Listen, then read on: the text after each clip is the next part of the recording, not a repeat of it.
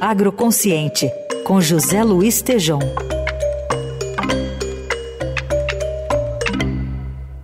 Oi, Tejão, bom dia.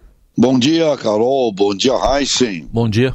Bom dia, ouvintes. Queria que você repercutisse aqui para a gente essa vitória do agro, que em 2023 tratorou dentro e fora do Congresso para fazer valer as pautas né, que, que são de interesse, mas uma delas em especial eleva o teor do biodiesel no diesel de 12% para 14% a partir de março. O que, que isso significa na prática?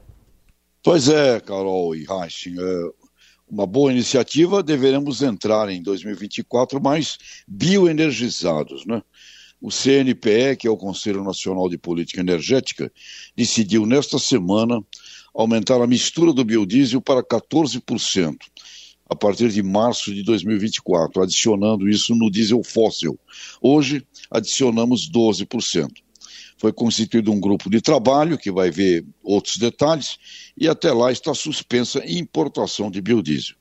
O objetivo disso, Carol, é acelerar o programa de descarbonização, o que deverá mitigar, segundo os estudos iniciais, com essa decisão, a emissão de 5 milhões de toneladas de CO2 na atmosfera.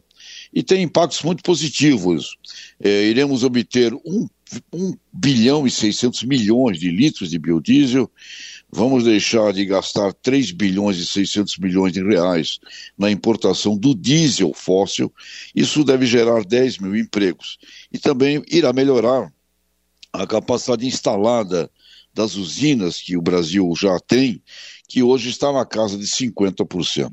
Agora, temos que combinar, Carol Reis, ouvintes, combinar isso com a cadeia produtiva da soja. Não é? Infelizmente, o problema climático da seca no Brasil Central, eu estava lá até ontem à noite conversando com produtores do Mato Grosso que me disseram nunca terem visto tal seca ao longo dos últimos 40 anos.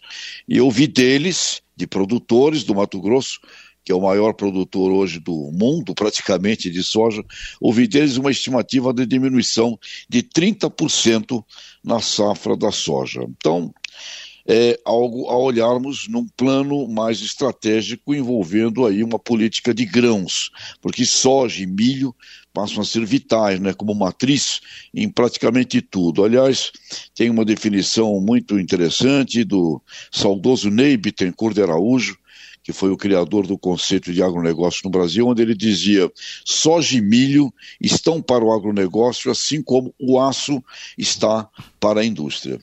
E uma coisa importante também, Carol, ouvintes, Heisen, é que o biodiesel não concorre com o alimento, né? ao contrário, estimula a industrialização da soja, porque o farelo da soja é que é a proteína, o alimento, e o óleo é um coproduto. Então, deveremos cada vez mais não vender soja em grão, e sim agregar valor, o que, dá, o que gera estímulos na cadeia produtiva. Então, uma boa notícia, Carol, Heisen, ouvintes Vamos ver se entramos em 2024 mais bioenergizados. Hum. Não só com isso, mas com todas as cadeias aí uh, bioenergéticas que o Brasil anda desenvolvendo, em outras áreas também. Muito bem.